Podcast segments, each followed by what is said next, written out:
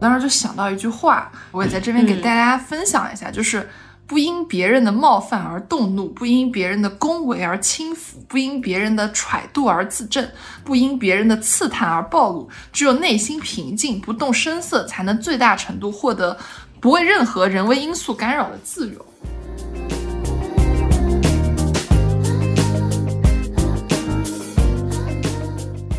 请你们一定一定一定不要因为别人眼里对你的看法来判断你自己的价值，因为这个世界上总有人没有那么喜欢你，有人没有办法一直肯定你，而且有很多人会讨厌你，而且有很多事情你努力了也没有结果，但是都请你不要因为这些怀疑自己，觉得自己不值得被爱，觉得自己失败。因为有没有人爱你，你活得幸不幸福和你优不优秀是完全三件事情。如果在你人生中有一些实在强处不来的，就要及时扔掉；不懂得欣赏你的人，你就离开，不要强求。就是你是你这个世界上唯一的你，你是你值得所有的好东西。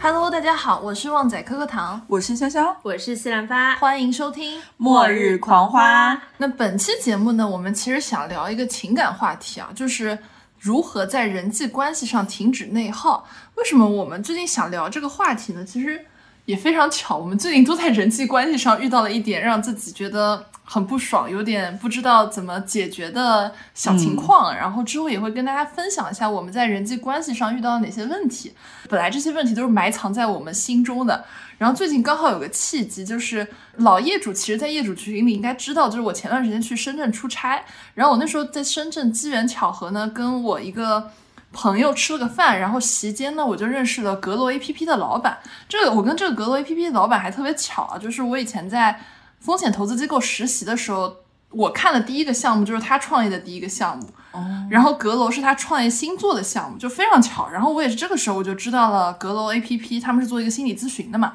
然后就聊起来，我说我最近发现自己在人际关系上有些内耗的倾向，他说，哎，那你来试一下我们这个 APP，然后我就把这个事儿就安利给我们末日狂花女团的另外两位姐姐，然后三个人一对说，哎，我们怎么最近都遇到了一些问题。所以我们就去用了一下，然后包括那个心理咨询师也给了我们一些引导和作业，我们觉得非常好，可以跟大家来分享一下。因为我觉得我们遇到问题都还挺普世的，可能每个听友都会在人际交往中或多或少的遇到这样的问题。那我们先来说一下，就是我们遇到了什么问题？好了，花姐遇到了什么问题啊？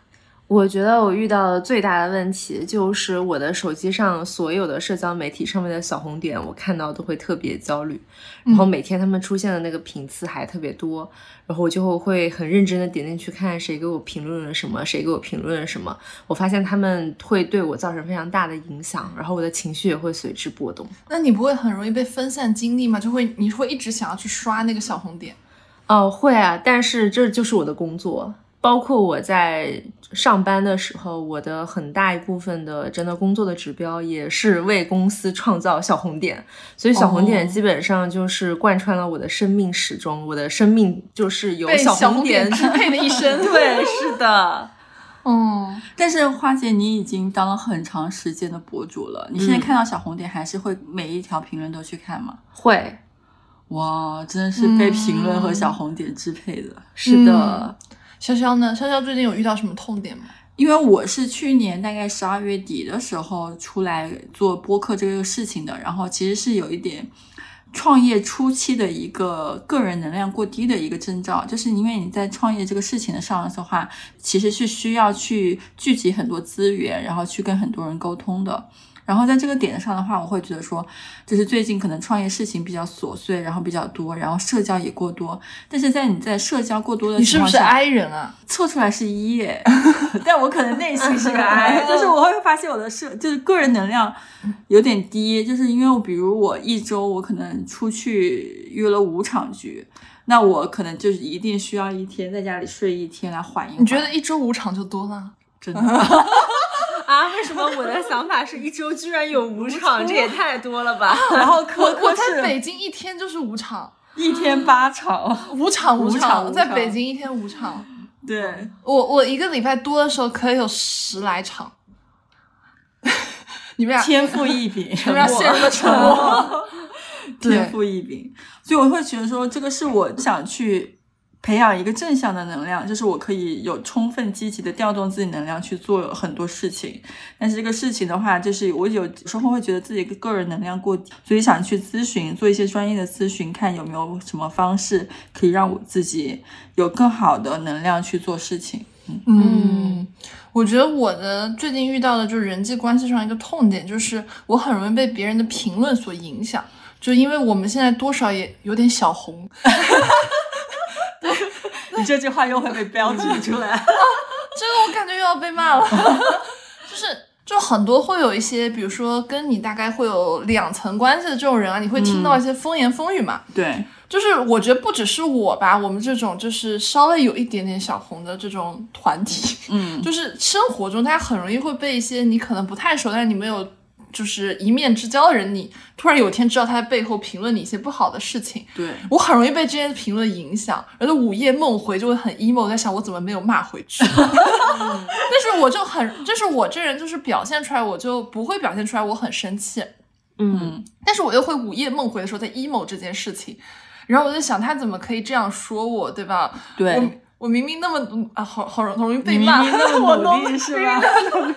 对，就是，然后就是它会导致我有段时间就是很害怕去接触认识新的人。虽然我是一个一天五场的人，但是我其实会很害怕接触新的人。包括我甚至小红书上当时还给我推的表情包就是什么很讨厌人类啊，我说哇，默默点赞。对，然后我反正就是有这种问题，所以我们就当时就我们三个人就去找。阁楼上的咨询师聊了一聊，我们最近遇到这些问题，然后因为我觉得我们这事儿特别普遍，所以我们觉得可以做一期节目来分享给大家。对，那先从潇潇来说好了，就是你可以详细讲讲你遇到的这些问题嘛。对，其实我觉得，因为我做心理咨询已经很长时间了，我大概小姐家里都是一排心理咨询的书。对，我的那个书架上第一排就是全部都是心理咨询的书，因为我从一八年开始就开始做心理咨询，然后我自学了很长一段时间，就是因为一直在看嘛，包括精神分析，然后呃荣格的一些书，然后还有一些其他的心理学导论，就是比较系统的教材，我都有在看。所以我就觉得我自己是一个很资深的心理学爱好者，爱好者，爱好者，突然免责了。然后，但是我就是因为，但是这两年，尤其是疫情的这两年，我就没有去固定的做心理咨询了。然后这一次有阁楼这个契机的话，我又去做了两次，但是确实给了我一些很多的启发。就我发现咨询师的提问是很很擅长提问的，而且他们提问是很有逻辑的。就比如我在做第一次心理咨询的时候，呃，当时因为我是中午十二点开的那个咨询视频，然后在我开视视频的时候，那个咨询师。呃，就问我最近遇到了什么问题啊，什么之类的。嗯，然后我就跟他大概说一下我最近遇到的一些问题，就包括了什么，在人际交往中，我觉得能量过低，有很多参加很多局的时候，或是跟别人社交的时候，会有一种提不起心力的那种感觉，提不起劲的感觉啊，就一直很困，对吧？就是你跟也不是物理上的困，是 是精神上的兴趣，没有兴趣，没有兴趣，就不想认识新的人。就是会觉得，就是说我要强打精神去参加这些东西，但是我就知道，其实我们做这个事情，比如说创业这个事情，一定是需要去多去聚集资源去做的嘛。然后想问一下，有什么办法可以让我提高我自己的热情啊、积极性啊，然后去做这些事情。然后这个提问的过程中，我可能时不时的滴下眼药水、喝口水，然后拿下耳机什么之类的。然后咨询师就问我为什么。他感觉他我在跟他对话的过程中特别忙，就是我本来感觉这个对话他问我的时候是一种。责备的语气，但是后来想，咨询师其实是不会用这种语气跟你讲话的，他是真的想问你为什么这么忙，或是你为什么要在跟他视频的过程中还要同时做这么多事情。嗯，就是我觉得这点他问的特别好，因为比如说像我们的这种见面过程中，我可能拿个唇膏涂一涂，然后去拿下耳机，其实大家都不会在意这些事情，但是咨询师他就观察的很细，他会把这个细节点出来，说你为什么要同时做这么多事情。我说，我可能觉得我同时做很多事情的时候，我整个人是比较的 peace 的，哦，就是我是你觉得你只做一件事情让你很焦虑，就是我不做事情会让我很焦虑，就是我做事情了就会让我要强的摩羯座啊。就是不会带团队一个人干到死的摩羯座啊，没有，就是对会有这个问题。咨询师其实问的很准确，很很精准，就是问我为什么要在做这个事，我就我其实我自己思考了两秒钟，我就说，我说我在做事情可以缓解我的焦虑，然后他就又继续问，他觉得说，嗯，那你为什么会感到焦虑？然后我说，因为我想要提高我的效率，我想要在短时间内做更多事，达成更好的目标。还又继续问，就是，那你觉得你做这些事真正的有提高效率吗？就他是真的在问这些事情，然后他这这些问每一个问题都会引发我的思考，就是我是不是真的在做这些事时候有短时间的提高我的效率？嗯但是后来我我也很诚实回答，确实是没有，因为我做很多事情只是为了缓解我的焦虑。就假装自己很忙，去消除那个焦虑。对，就是嗯战术上的忙掩盖战略上的偷懒。对，就是会会有这个问题。然后，呃，那我继续说说，就是后面他其实咨询师也提了很多我觉得非常中肯的一些一些问题。可以分享一下吗？他都问了你啥？他会具体问我说，我的问题是在于我在跟别人社交的时候，会觉得说有些、有些信息量不够，嗯就是信息不够高效。有些人，比如说我之前可能参加一个跟别人吃饭的时候，我又听到我旁边的两个女孩子一直在聊上一次他们吃火锅的时候谁点的菜更多，这个话题聊了大概半个小时，我就很抓狂。这个怎么能聊半个小时？我我就很抓狂，我就说为什么这个问题能聊半个小时？我说大家没有其他事情可以做吗？为什么要聊半个小时？但是就类似于这种事情，嗯他问我我在这些场合的感受是什么，我就说那就是效率有点低，很多都是无效信息。然后我会觉得我参加一场无效社交，我参加、参加一场无效的饭局，咨询师就会继续问我，你为什么需要这么高效？嗯，你你什么？你 突然也共情了是吗？不是。我突然想推荐一个工具，但是我忍住了。OK 啊，OK 啊，高效人士的是。不能再说了。你忍住了。好的。然后咨询师问我为什么希望这么高效，嗯，然后我就思考了一分钟，我就跟他说，因为我有一个很高的目标，我希望我说我留给自己的时间不多。这句话有点中二。对我说，就是我给自己设定了一个目标，我在就是比如说可能近三年内我需要达成一个什么样的目标，嗯，然后这个目标非常高，我留给自己时间不多了，咨询师就会继续提问，那你为什么要在这么短的时间内做到这么高的目标？嗯然后我就说，因为我希望可以做到什么什么程度，我觉得只有当我做到那个目标的时候，比如说我赚到了多少钱之后，然后我才能够提供一个什么样的环境和条件给我自己、给我家人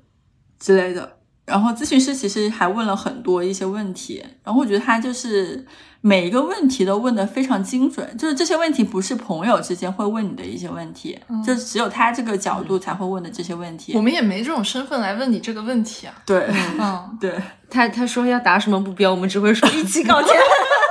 我们说加油，冲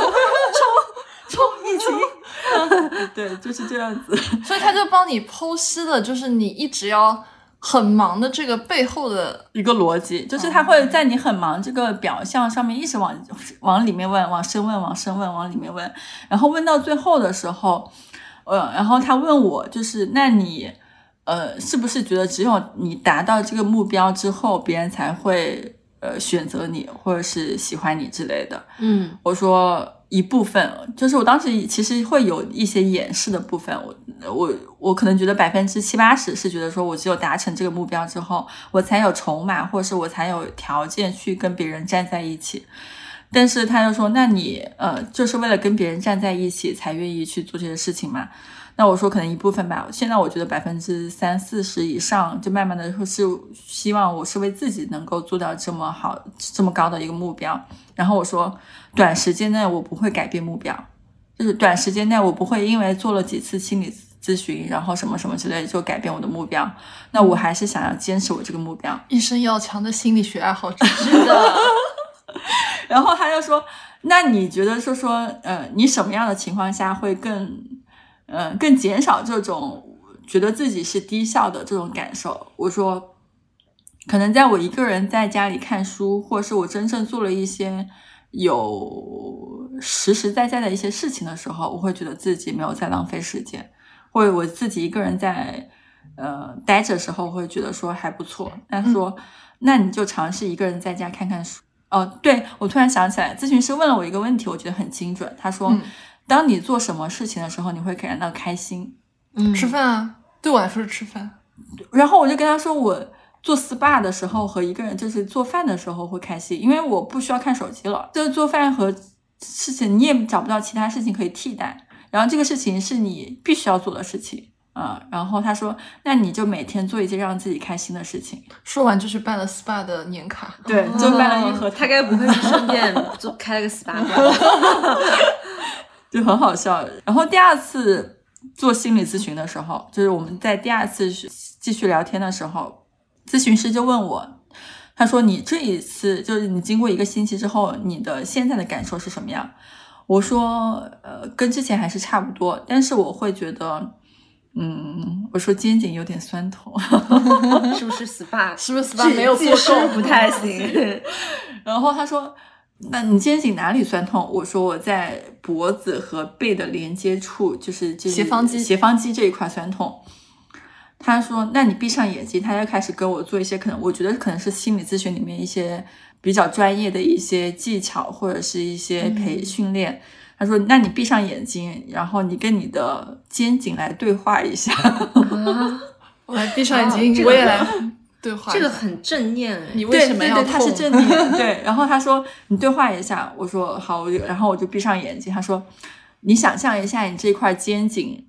呃，是什么样的一个痛？我说是那种酸痛。你按一下那个块的肌肉是特别酸的。嗯他说那你想象一下你的肩颈是什么样的形状？嗯就是它的痛感是什么？我说仿佛是一个类似于胶水把它粘在一起的痛，就是你拉伸不开这一块儿。然后咨询师继续提问，那这个胶水是什么颜色？然后它是什么样的一个痛感？然后什么就是他会一一层一层的问下去，然后问到以后他就说，那这一块胶水的话，你去跟他对话的时候，你就是问了很多问题，那这些问题我可以后续再解释给大家听。但现在问到最后的话，我好像真的就是我不知道是因为在他对话过程中，我自己一直在拉伸我自己的肩膀还是怎么样，我就感觉我对话了十分钟你就不痛了。就没有那么痛了。这个这个东西是不是有点魔鬼，还是有点神奇？次记得录下来，然后我们放在播客里。这个防是睡来一起前必听。对就是你会发现，其实有时候自己那些可能劳累的感觉，其实有有一小部分是精神上劳累。当你精神上没有那么劳累的时候，你身身体上的劳累也会减轻。对我当时是这种感受。我就觉得很神奇，原来就是其实心理咨询它有很多方式和技巧，它不是说只是咨询师听着你一个人在这边讲个大概四十分钟，最后十分钟咨询师问两个问题，然后你会觉得浪费了五十分钟，浪费了一些钱。但是其实咨询师有很多很专业的技巧可以帮你去层层解剖。嗯，哎，有的时候我就想到一句话，就是道理有的时候我们都懂，但是有可能是需要这样一个身份的人对，来跟你对话。对，然后因为这个场景是，比如说我们跟 Carol 去讲说，你闭上眼睛去感受你的斜方肌，我们可能会笑场，对吧？就是我们可能请问健身教练有这个技技巧吗？感受一下斜方肌。健身教练会直接上手帮你像擀面杖一样 开始帮你按摩或者筋膜放松。是，我觉得还是需要一个场域的。对对对对对对对。哎，我来我来那个跟大家分享一下，我当然跟心理咨询师聊的聊的话题，就是因为我觉得我这事儿其实还挺挺朴实的，对，就是。我我当时我跟那个心理咨询师我聊的问题就是说我很容易被他人的评论影响，然后我还生闷气，我嘴上说着没事，然后心里就很 emo，然后就很内耗。是的。但是我表面上看起来没什么问题，这是我去年可能年底查出来有小叶增生的一个原因吧。就他说我老是生闷气，但是我当时在想我没有生闷气啊，但是我后来就想哦，我的确容易生闷气，因为我不太会把情绪抒发出来，所以我第一次跟他聊的时候，我就说。我说我很在意别人对我的评论，就稍微收到一点负面，我就会有应激反应。然后我当时我那个咨询师特别有意思，我当时选他是因为他的，我看他介绍里面他有跟我年龄差不多的女儿，我在想哦，这应该是个妈妈辈一样的。天哪，要是我的话，我立刻抽掉。有一个妈已经很烦了，我还要一个。哦，我是很被说得进去的那种，哦然后我就选了这个咨询师，然后他就当时他就给我打了一个比方，就是一个特别慈眉善目的一个阿姨，他就说，他说你就觉得自己是一块美玉，然后美玉上呢其实也会有一些瑕疵的，对吧？不可能有完全无瑕的美玉，但是呢你自己无法接受你这个美玉上的瑕疵被别人评价，你会觉得就是说我已经那么完美了，你怎么还要来说我不好？就是说，他就说我自我要求非常高，我说嗯是有道理的，然后他就当时给我引导嘛，他就说，那你这样再去往深一层想，你就自己问问自己，就是说我为什么要去满足对方的期待？就是别人说我不好，对方的期待可能是希望我知道这件事情以后我不高兴，对吧？他不可能是希望你高兴的，不然他也不会来说你不好。然后他就在说，那你是否要去满足对方的期待呢？如果对方不尊重你，你就没有必要去探索对方的期待，就是你没有必要去满足一个不尊重你的人的期待，以及去满足他的这个期望。我说哇，我说好有道理哦，你这个就帮我就往深一层去想这个问题了。嗯，然后他就跟我说，他说。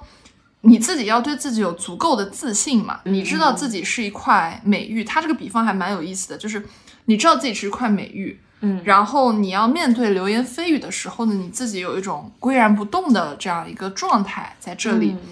我当时就说，哎，我说，我说你说的有道理。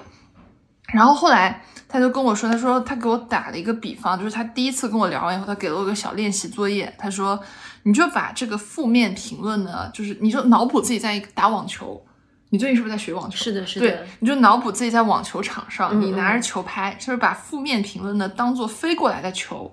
你就把控制情绪当做打网球一样来练习，你就判断这个球你要不要接。我 我现在的技术还是属于我，我接不接得到，我还没有办法判断要不要接。来了，我可所有能打球都不过去。都可以接。不他就说，你就把那个负面评论当做那个球飞过来。他说，你可以让那个球落在地上，你可以不要接的。嗯他就建议我呢去练习一下正念，嗯，就是嗯正念呢，就是让你去观察自己情绪的发生和流动。对，对，然后他就说，你就在练习的时候，你去嗯缩短你拍下你情绪控制按钮的那个时间，嗯就是比如说你。平常你没有练习正念的时候，你可能对自己的情绪没有一下子有这么强的把握，或者说你一下子能感受到你的情绪来了，嗯，对？吧？然后你现在，比如说，当你面对负面情绪，你可能下意识第一反应是我很应激，我很不爽，然后把不爽憋在内心，然后就开始内耗自己。嗯，那他现在说就是，就有点像慢动作一样的，就是你能看到自己情绪起来了，嗯，然后负因为负面评论过来，你的情绪会起来，然后你就在想，我要不要去对这个负面评论有什么应对，有什么情绪的应对？然后他说，你其实可以不用去应对他的，嗯，对，你就让那个球落在地上，也不会有什么事儿。对，然后这是他第一次跟我聊完以后，给了我一个小小的作业。我当时就觉得这个比喻有点妙，哦对，嗯就是这个打网球的这个非常妙，我也很推荐给大家用这种方式去应对你生活中可能收到一些流言蜚语，因为我觉得不只是像我们现在有点博主性质的这样的人会收到负面评论，其实我觉得我们就自己没有做这些社交平体媒体的时候，也会收到很嗯。多生活中你可能不知道谁就突然在背后说了你一句什么，然后就知道了，对，然后。我第二次就跟他聊的时候呢，我当时还跟他聊了一个问题，就是说我对于负面情绪，我其实不太容易把它发泄出来，就是我很容易自己在内心里面，我以为我生对生闷气，我以为我消化掉了，其实我没有。然后他就引导我嘛，就去讲说，他说你就是去看你的负面情绪的时候，你要去出发的呢是他的感受，而不是事件本身。因为我跟他说，我有的我遇到负面情绪，我很喜欢去找几个朋友把这个事情反复的说，反复的说。嗯，然后他说这样的话，其实你的感受是没有抒发出来，你只是把事情不断的在重复，但其实你的情绪还是没有出来的。是的，他说你就是把你的情绪出来，就是你遇到这个事情，你你有什么情绪，你说你不爽，你委屈，你怎么怎么样，你就把你的不爽、你的委屈说出来。对，嗯。然后他说你的情绪应该在当下就被表达出来，不用硬扛硬撑嘛。嗯。那我就说，我说我其实不太敢在就是就是别人面前去讲这个事情，我觉得嗯。我不知道对方能不能接得住这个。就是我的情绪，那他说有两种方式，一种是你要么就是就找一个你绝对信得过的人，他可以接住你任何情绪的这样人去讲这个事情；要么就是你去寻求专业的心理咨询师，你去跟他去聊你这些事情。嗯因为就像我们刚刚也提到，就比如说像 Carol 刚刚遇到那些事情，就我们作为朋友，他跟我们讲，其实我们不知道是怎么样引导他的，对对我们没有受过这方面的训练，训练，对我们不知道怎么去引导。所以他当时跟我讲这个，我就觉得好有道理。然后再继续回到他说的那个情绪啊，就是他说你情绪要要出来嘛，就是你不要让自己这个情绪憋在你的内心，因为憋在你的内心容易让你小叶增生。对我们女生特别容易小叶增生，其实就是生闷气生的，退一步小叶增生。不是进一步小叶增生，退一步海阔天空对，他说你情绪出去呢，就你也不要为了。表达这个情绪而感到羞耻，因为人都是有七情六欲的人生物嘛，嗯对吧？每个人都是有情绪，你不可能一直是一种很完美的一个状态呈现在大家面前。你真的，你真性情那种人，情绪出来以后，你人就会变得很丰满。当时还给了我一些引导，我觉得还可能激发出来我内心深深处的那个比格的那种倾向，就有点疯批人格。哇哦，就是他说，他说你就这样想，就是说我就是我，别人爱接受不接受。我说哇哦，他说你要相信自己。就我当时还问他，我说那我会想啊，就是比如说我的情绪出来，我会去进一步考虑，我说这会不会伤害到他人？然后或者说我在做一件事情之前，我可能会去瞻前想后的说，我会去想很多嘛。然后这个心理咨询师他就引导我，他说你就往深一步想，这件事情就算发生了，它的风险你可以承担吗？我说我想了想，应该是可以。他说你既然觉得这个风险可以承担，那你就想干嘛就干嘛。我说这不就是 这不就是我妈跟我讲的话，还是我爸妈跟我讲的话？对？就他跟他聊完，我就整个人就觉得哦，嗯是这样，就是可能一直就卡在那句话上，就是他跟你这样讲了以后，你就会下意识想，哦，原来我可以这么想问题，这样想问题，就这个其实对我来说，我的帮助还是挺大的。然后我就跟他聊完，我当时就想到一句话，我也在这边给大家分享一下，就是不因别人的冒犯而动怒，不因别人的恭维而轻浮，不因别人的揣度而自证，不因别人的刺探而暴露。只有内心平静，不动声色，才能最大程度获得不为任何人为因素干扰的自由。哇哦，就是我跟他聊完，反正我自己收获挺大的。对。嗯其实作为一个资深的心理学爱好者的话，我觉得我 有两点，我觉得是我这几年可能就是看书学到的。第一个就是所有的心理咨询，它最关键的一点就是情绪被看到。假如你内心的愤怒、委屈，尤其是委屈、生气，然后不满这些所有的负面情绪，如果你周围有一个特别好的人，比如说你爸妈、你的爱人、你的朋友，能够看到你那些很精准的看到你的委屈的话，你会觉得哦，我被看见了，我被看见了，就是我没有嗯那么委屈了。但是如果你可能周围的朋友没有受过这方面专业训练，或者是呃你自己不愿意表露这方面在他们面前的话，其实是可以找心理咨询师的，因为心理咨询师可以看到你这方面的情绪，就是所有的所有的那些不好的一些情绪，就是需要一段很好的关系去治愈，然后。心理咨询师为什么可以帮人缓解情绪上的问题？是建立在来访者和心理咨询师建立良好的关系嗯的基础上，是这段来访和咨询的关系治愈了来访者。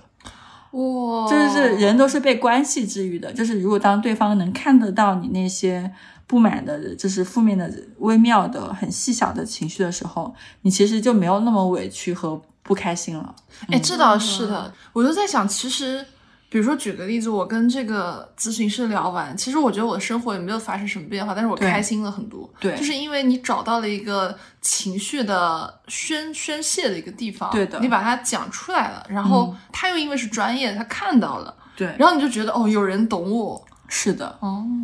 所以我是觉得说，我经之前经常就是为什么做了好几年的心理咨询，是因为就是你有些情绪你不太愿意让朋友看到，嗯，但是你其实没有那么有负担，说，嗯，就是你觉得咨询师看到你这个情绪是完全 OK 的。我觉得我朋友听我讲完这种东西，要么是跟我一起骂，要么说那我们请你吃个饭，对吧？就是，然后但是我那个情绪也没有出去。对，你的情绪也没有被看到，也没有出去。嗯，哦，那花花呢？我觉得听完你们两个以后，我已经上了两课，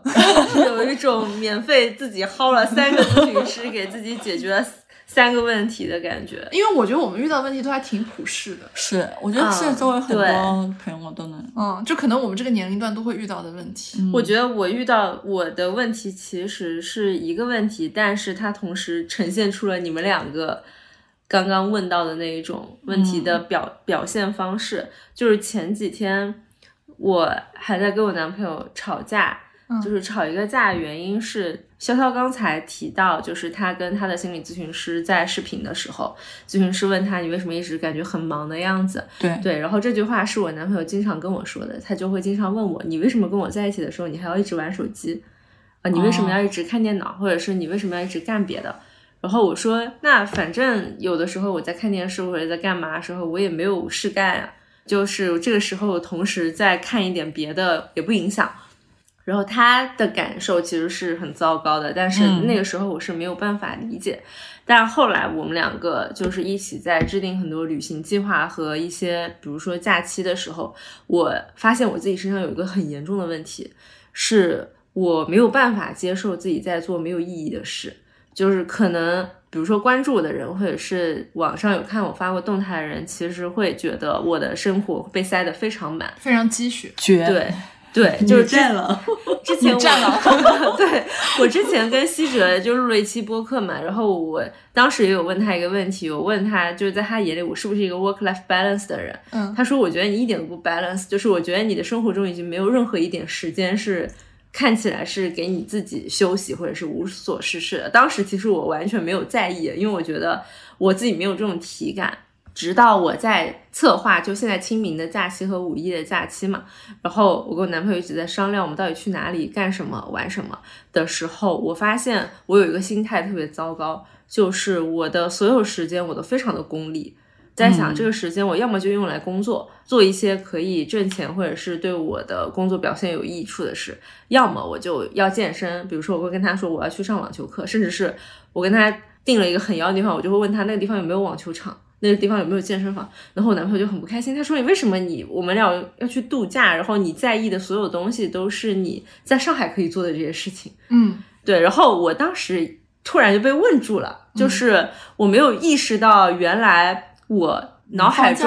完全没有放假这个概念，而是我用这个假期依然在做我平时在做的那些事情，然后我心里是没有任何放松的概念。就如果我不做这种放松的事情，我就会很焦虑。就我的时间没有完完全没有办法用来躺平，我只要一躺平我就很难过。然后这个也是我最近的一个，就是刚刚听到潇潇说他那个问题的时候，我也很想说，就是其实每个人都或多或少的会表现出来。就包括呈现你焦虑的方式，只不过是严重程度的高低，以及你自己有没有可能意识到它。像薛浩刚才那个，他也没有意识到嘛，是那个咨询师在跟他视频的时候发现的。我发现人很多时候人有一些举动或者是一些小的动作，你自己是没有办法察觉，直到你身边的，比如说你刚刚也说了亲近的人，或者是感情上有一些互动的人，他跟你提出来的时候，你可能才有被关照到。然后才有感受。然后我给我的心理咨询师聊天的时候，其实一开始我聊天只是因为我觉得我很焦虑，但是我没有办法表达我到底遇到了一个什么问题，因为我自己是觉得我的人生应该掌控在我的掌。自己手上，对，就我所有时间都排得很满，而且我是一个主观能动性极强的人，几乎没有任何人可以影响我的想法跟我的人生。对，所以当时我找这个。咨询师咨询的时候，其实我是很将信将疑的。就我在挑咨询师的时候，我挑了很久。我的想法是，就是我的生活中，我的同事、我的爸妈和我身边任何人都没有一个人能够说服我。嗯，就从小到大，因为我是最强势的那个人，一生要强的狮子座。对。然后我在想，我跟一个咨询师，他他到底是要教会我什么？他要说服我什么？就是我当时都在想，有没有女战狼版的咨询师？不然我觉得他太弱了，就没有人就你是一个女 alpha 在寻求另外一个女 alpha 来说服你，是吗？是的，而且我在想。就有这个时间，我不如去打网球。我当时想的是，他最好是能给我一些收获，不然我会浪费我的时间。对，就那个时候还没有意识到我是一个就是功利性如此之强的人。对，然后我找了一个心理咨询师。一开始我以为我跟他表达我的焦虑或者问题的时候，他会直接给我答案，因为我要的就是这个，就是爽快、效率，就是我有问题。他又不是 Chat GPT。对，但那个时候我其实不太了解他会怎么样应对我的问题。然后他给我的感受是他其实一直在提问。就一开始我很困惑，你知道吗？就是当时我想的是，我不是花钱来做事的吗？就你一直在问我问题，那我回答问题我不要钱的吗？拜托，我是有专家 call 收费的。就这个人一直在问我问题，但后来我在被问了一些问题后，我才发现，就原来我自己是从来没有问过这些问题的。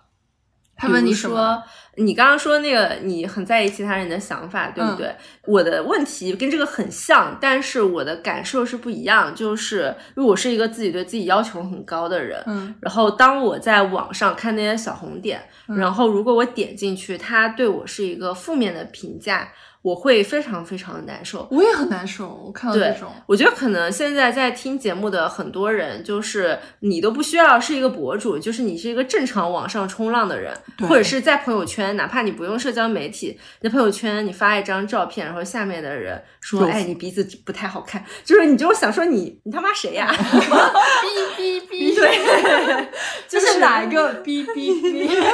对，然后。就是我觉得我刚刚只举了一个最普世的例子嘛，但是我身上的情况是比较严重的，因为我会很认真的去对待这些问题，包括可能是我之前就是一直在网上做输出嘛，其实我有一个习惯就是。我会很在意别人对我的看法，因为其实他们有的时候能给我提出一些非常好的建议，但他们的骂声也会让我非常难受。然后心理咨询师就问我，就我我的归因也是我特别在意别人看法嘛。然后心理咨询师问我，他说他先没有给我下一个定义，比如说像你刚刚那个美誉啊什么的，他是先问我，他说你感到很焦虑或者是很负面这个情绪是每一次都会出现吗？嗯，我说。在我收到负面反馈的时候，是每一次。他说：“那你在收到正面的评价的时候，你的心态是什么样的？”我我那时候其实我也跟他沟通这个问题。我说：“我比如说我收到正面评价时，我的开心是加一；但是我收到负面评价，我的。”我的开心是减一百，对我跟你一样，对我觉得可能一百的比例，对是的，是的，这个我觉得可能听众很多人他都有感同身受。但后来你知道，我想明白一个点是为什么吗？是因为其实我们是很爱惜自己羽毛的人，对，对我们针对任何一个认真的或者是负面的评价，其实我们都会默默的伤心很久。是啊，就是疼内耗啊。对对对，但他这个问题其实点醒我了，就是当我意识到这个加一和减一百的这个感受的时候，我发现其实影响我们的是我们自己本身的社交网络上是没有人在网上拿个锤子对你打一百下和跟你给你一朵花，就是这种量化的。你没有发现这个加一和减一百是你自己给自己的吗？哦，对，其实后来我发现，就是我之所以焦虑或者是对这些问题产生了很。负面的自我的感受，这些东西全都来源于我自己。然后我不知道你是什么样，但是后来他的所有的提问一点点，其实让我意识到了我的一些想法，可能从我小时候就产生了，就可能不是因为。社交媒体还是怎样，就是从小就是可能我爸爸妈妈对我要求也很高，就是从小我就被要求要做一个特别卓越的人，所以我对我自己的定义是优秀和卓越。然后在我的潜意识里，如果我没有办法做到优秀，那没有人会喜欢我。就可能我现在说的非常的极端，但其实在心理学上，它就是我的一个潜意识。就比如说我的学习成绩不够好，或者说我现在做的不够突出，我就没有办法被我的父母或者是身边的人喜爱。这个听起来是很可悲啊，但是我觉得它在很多人的现实生活的环境里是普遍存在的。就是你会可能说说的朴实一点，就是你会很在意他人的眼光，因为你会觉得他们觉得你很差劲。呃，这个是说的比较朴实，但是最残酷的血淋淋的事实。就是我们自己是没有办法接受不够优秀的自己，就是很怕别人不爱我们、不喜欢我们，对就是很怕自己得不到别人的嗯关注和喜欢。对，当然这个我觉得他能让我意识到这点。就是包括我也向我的咨询师，就是非常血淋淋的说出来，就他也没有想到我会 反应的如此的真实，嗯对，但但这是对我来说最大的一个收获，就说出来了。对，嗯呃，我觉得其实是他让我意识到一点，就是很多人他你在产生心理上一些问题，或者是最近有一些情绪问题，你会以为我的这个问题是这两个月或者是这呃一两件事情导致的。我最近状态不行，所以我才会有这个烦恼。但其实它可能从你童年时期就存在了。嗯就比如说，我一直都是一个呃，比如说自律啊、有要求的人，但这一些它其实不一定是因为我什么天生就有这种优秀的品格，反而可能是因为我心里的某一些障碍，或者是我的一些对自己的某一些认知，它其实是背负着很强的枷锁。就是它可能从小就存在了，它并不是这两年才产生的。然后我可能正是因为这样子的枷锁，在长大以后才会做出很多的举动。当然，这一些我觉得这个就很跟人的机运有关。我觉得我自己的命还是比较好的，无论是工作还是生活，就我自己比较要强，但是我得到的回馈其实蛮正反馈的。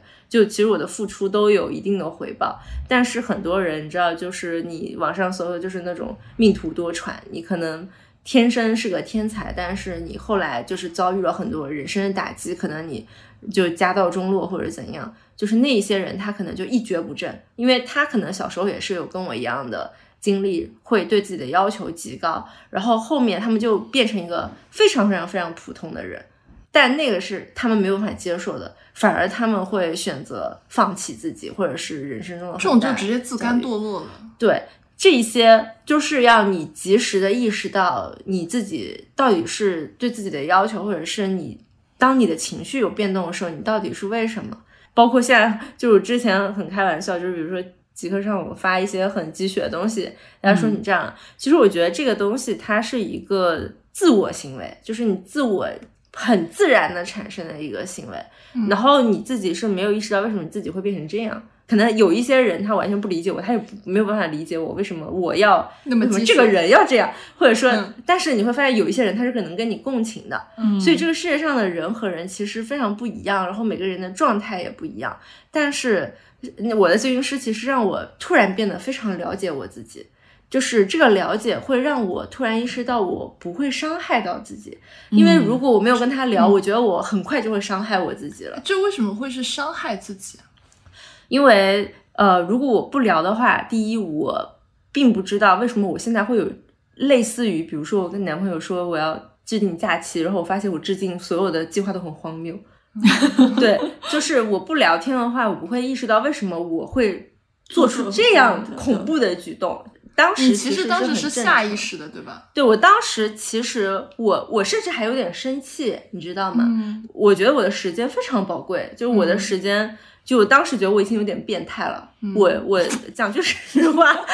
我我就现在就很难听啊，就是顶着锅盖说这些话，就是我这我现在已经是知错了，就听众朋友们不要骂我。就我当时的一个想法是，我觉得我的时间还蛮值钱的，嗯就是我可以用来工作，对吧？我也可以用来去干很多提升我自己的事情，嗯然后哪怕不是心理上的提升，那我去打打网球、健健身，或者是做我自己想学的东西，我觉得都是好的。我为什么要在一个山里，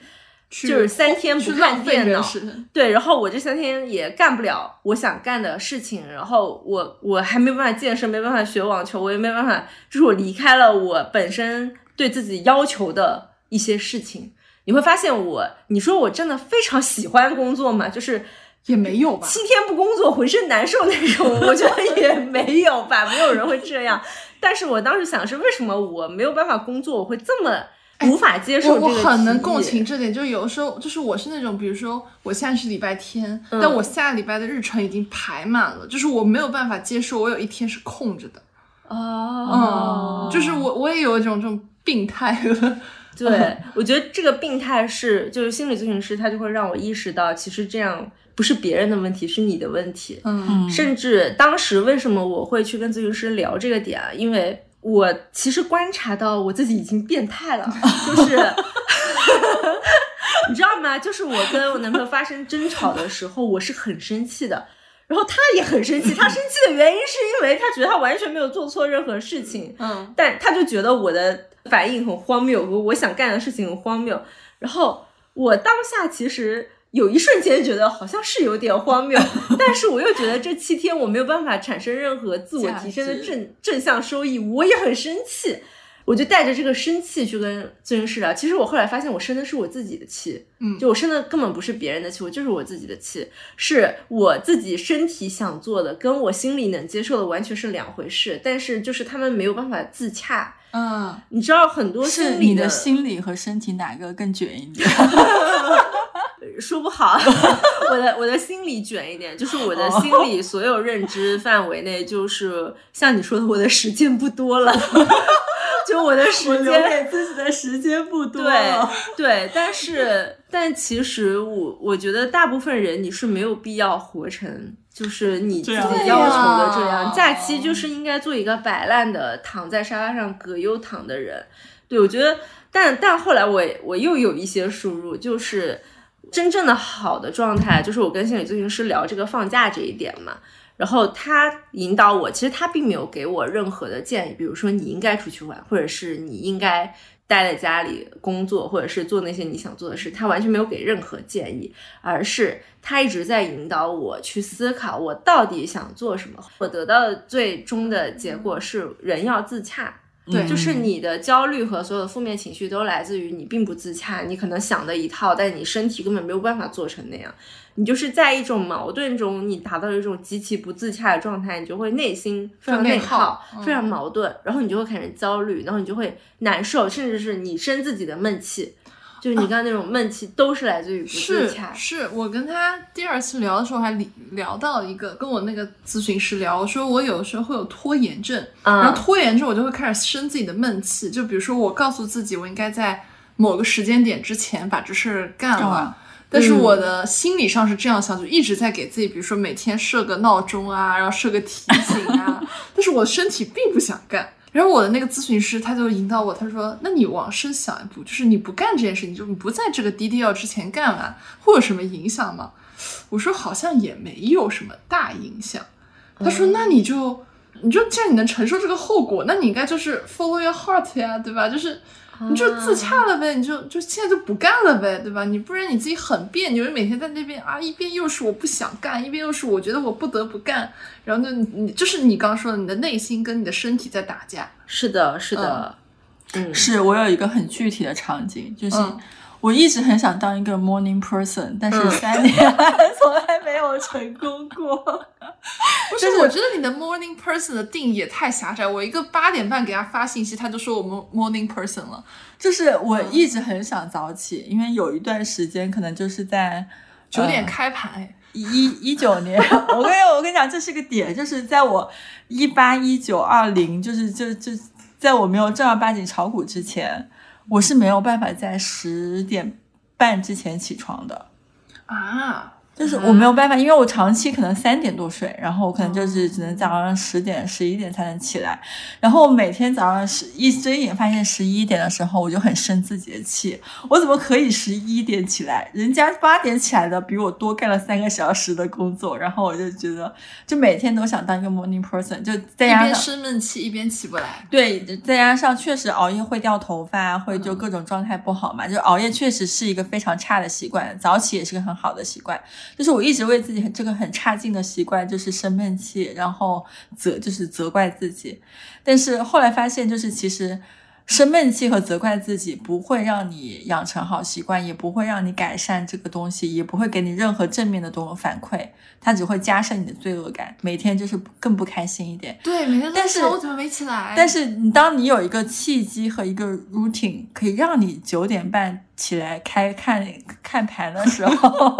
你会自然而然的每天八点半醒来的啊，就是你其实没有使他早起，其实是所有的事情和习惯的改变都是因为某一个事情和一个正反馈，而不是说你给自己施压，你就可以一定会做到这种东西。因为施压其实，比如说靠。靠施压和靠意志力做的事情，其实是非常，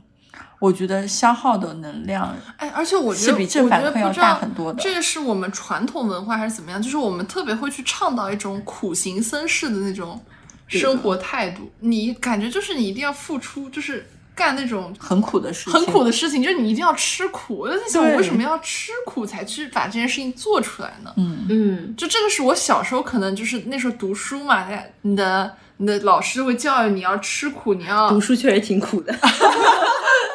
对呀、就是你要吃得苦中苦，方为人上人。嗯，但是你长大以后就觉得，我还是要去干这种事情吗？就是就会有一种扪心自问，就是真的要去做这种不顺应我自己内心的事情吗？嗯嗯，确实就是这些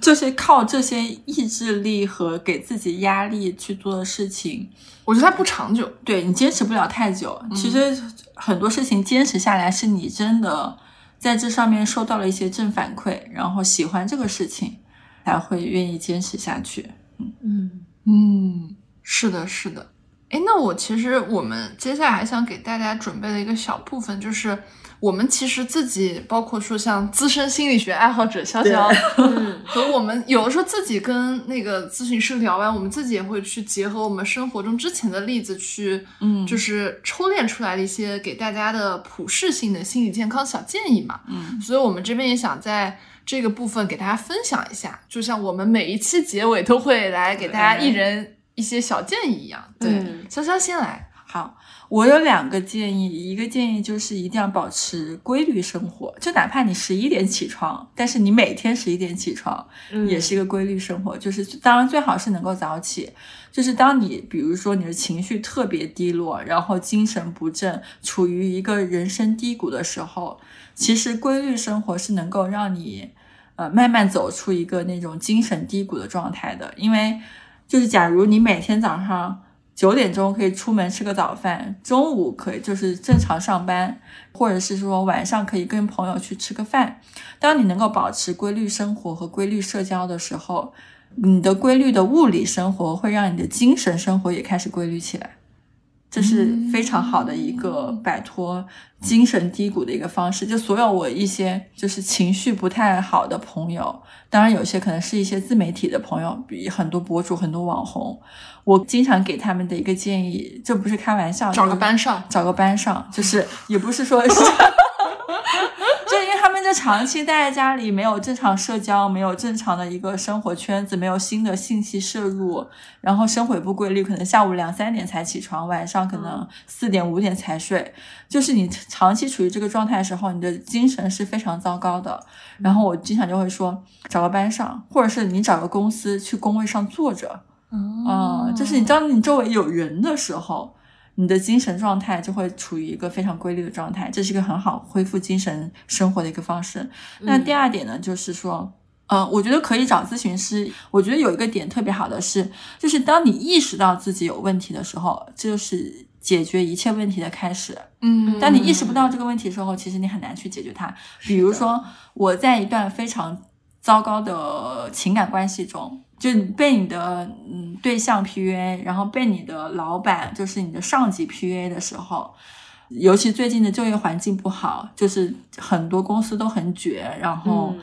加班压力都很大。哪怕出于财务上的原因，你没有办法立刻辞职，立刻立刻把老板炒鱿鱼，但是你知道你自己在一个不是一个健康和正常的呃职场环境和亲密关系的时候，你就告诉自己，我再忍半年，我再忍半年。我抓到任何机会，我能走就走。但是我现在没有机会，我知道我自己处于一个不正就是不正常的环境里面，我知道就行了。我还是嗯可以去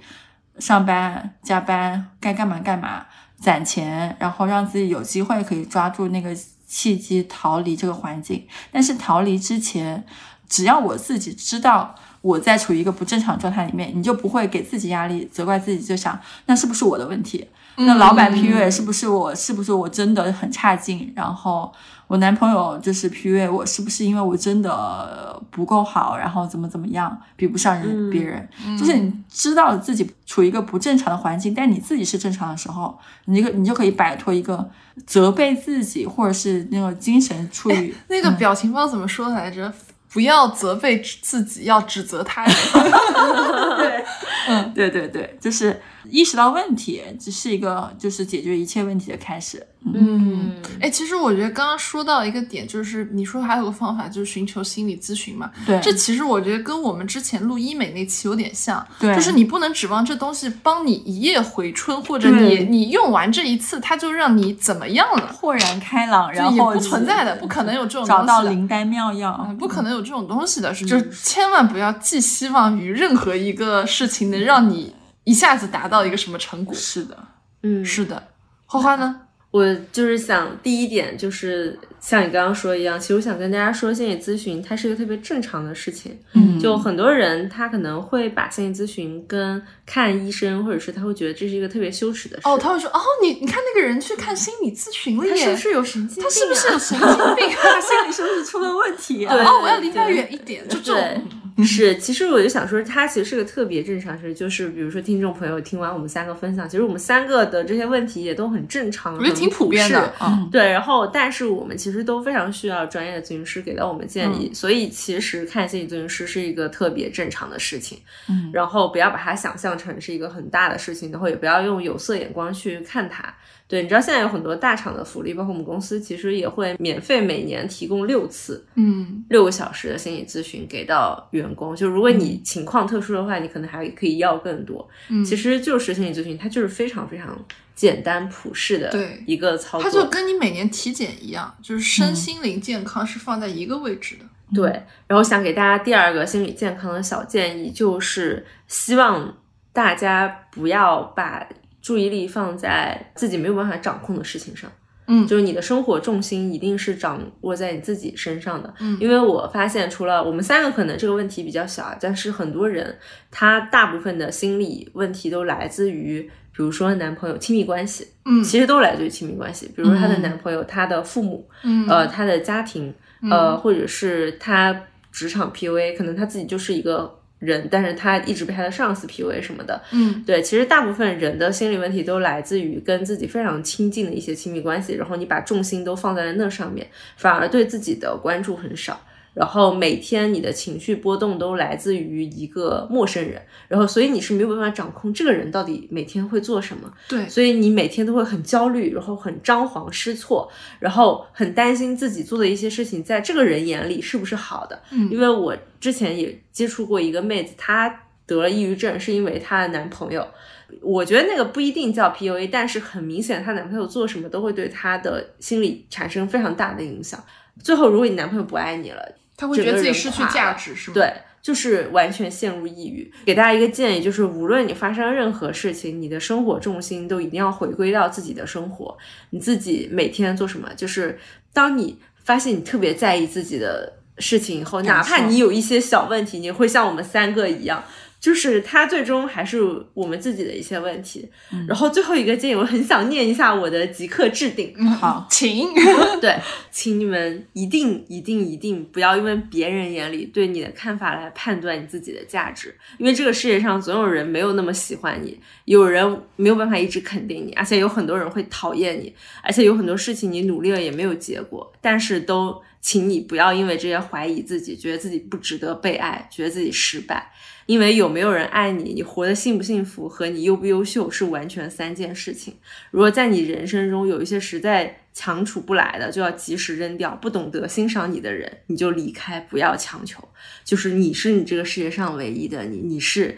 你值得所有的好东西。嗯嗯，是的，是的，是的，是的啊，有治愈到哎。嗯，对。那我我接下来给大家分享一下我的，我给大家的心理健康小建议啊，就首先。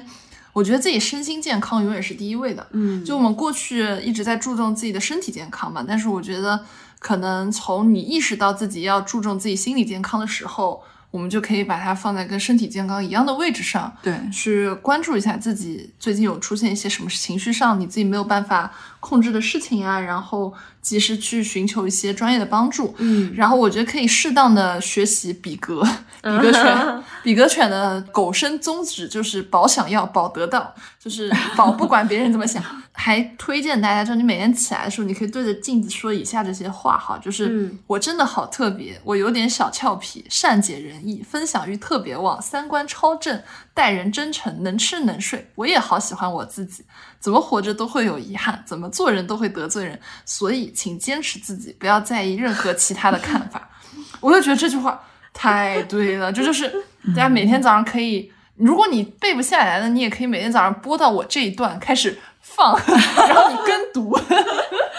对，然后我最近还看到一条动态，我觉得讲得特别对，就是在讲一个人际交往的，就是那个是一个徒弟问师傅，就就是师傅说，就说你只要发现你接触的这个人心性不对，你就不要跟他对话，一个字都不要说，放生即可，交给因果。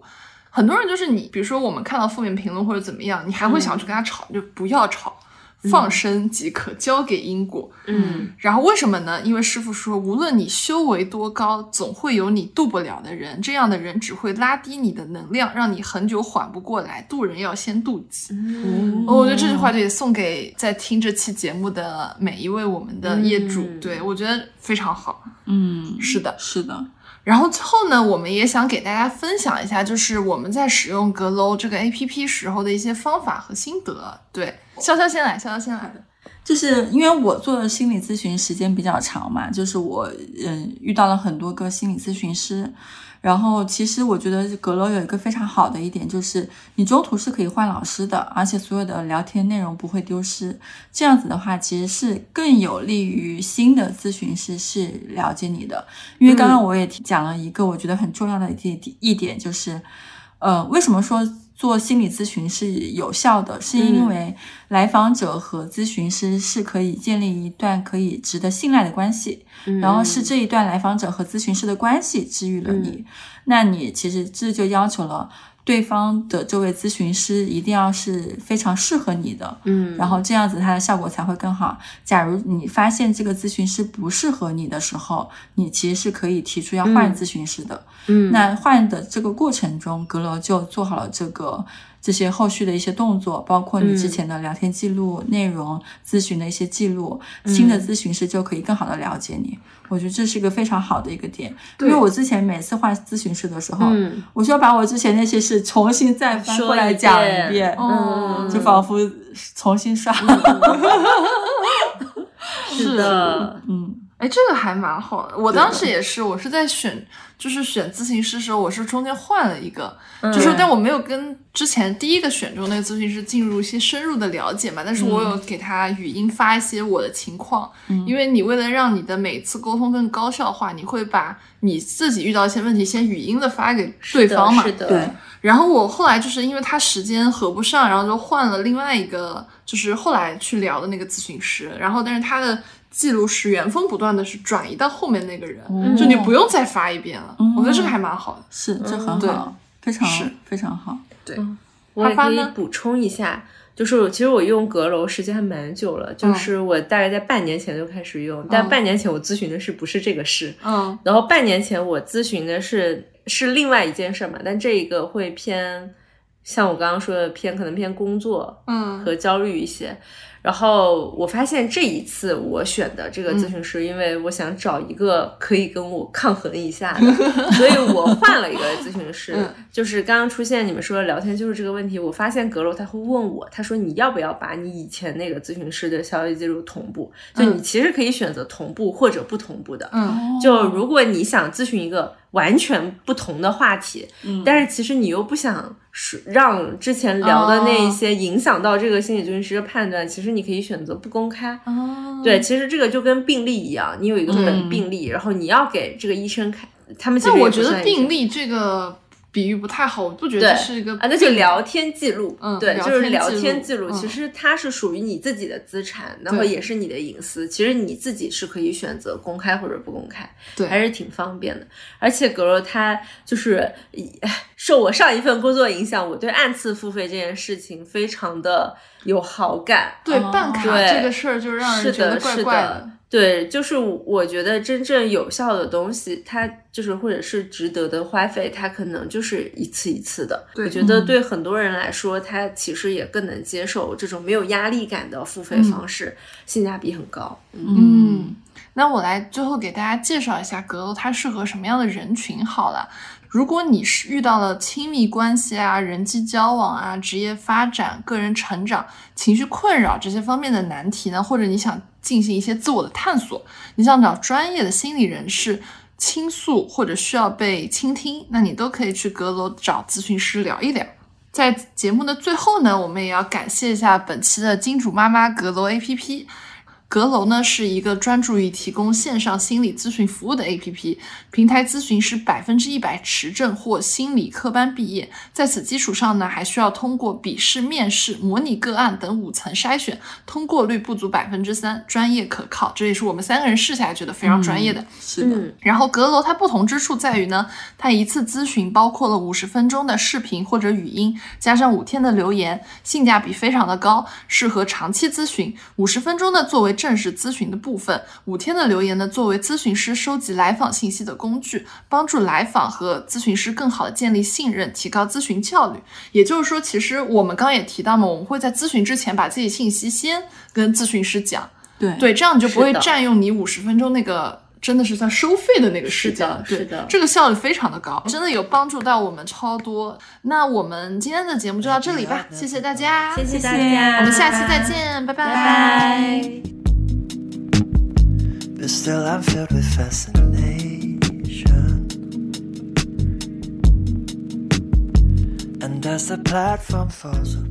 感谢收听到这里，本节目由内容最好玩的播客厂牌宇宙电波出品，希望成为您居家、旅行、通勤、睡觉时的好心情、好伴侣。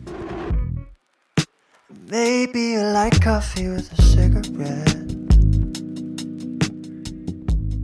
点击订阅按钮，不错过我们任何一期的更新哦。如果你是在小宇宙、喜马拉雅 APP 收听到我们节目，可以在 Show Note 界面找到加入我们都市丽人听友群的进群方式。如果你是通过苹果播客或其他平台，可以添加微信号“旺仔可可糖”即可加入群聊。我们在群里等你，一起快乐吐槽，一起买买买哦。